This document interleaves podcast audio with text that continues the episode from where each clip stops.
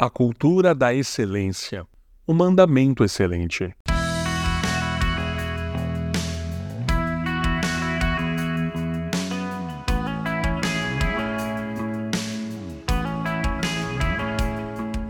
Ao ser questionado sobre o maior mandamento da lei, Jesus respondeu que deveríamos amar o Senhor, nosso Deus, de todo o coração, com toda a nossa alma e com todo o nosso entendimento. De semelhante modo, ele nos instruiu a amar o nosso próximo como a nós mesmos.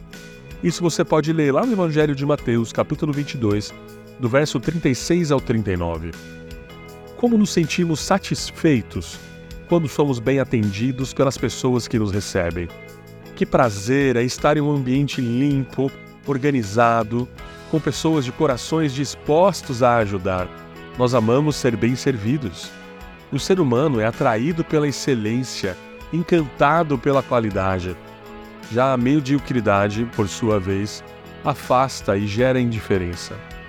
A Igreja de Cristo foi escolhida para ser exemplo de excelência e qualidade neste mundo. Nossas ações devem superar o ordinário, exceder o comum e ir além da média devemos entregar o nosso melhor em tudo o que fazemos, como está escrito lá em Eclesiastes, capítulo 9, verso 10.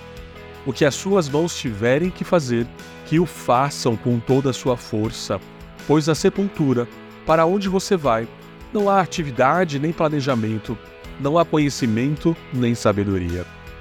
A palavra de Deus nos adverte a não agirmos relaxadamente ou de forma preguiçosa, ela nos diz para servirmos com diligência e dedicação. Muitas vezes, deixamos de avançar e prosperar em determinadas áreas das nossas vidas, pois não estamos observando o padrão de excelência recomendada pelo Senhor, nem dando valor ao seu precioso mandamento. Deus não aceita ofertas e sacrifícios realizados de qualquer maneira. Não tem prazer em ações praticadas desinteressadamente. Ele estabeleceu um padrão de qualidade. Ele deseja o melhor.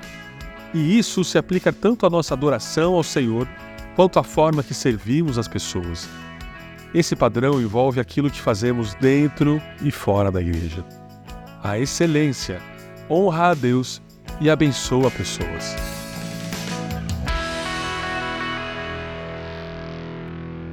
Você ouviu o podcast da Igreja Evangélica Livre em Valinhos todos os dias, uma mensagem para abençoar a sua vida. Acesse www.ielve.org.br ou procure por IEL Valinhos nas redes sociais.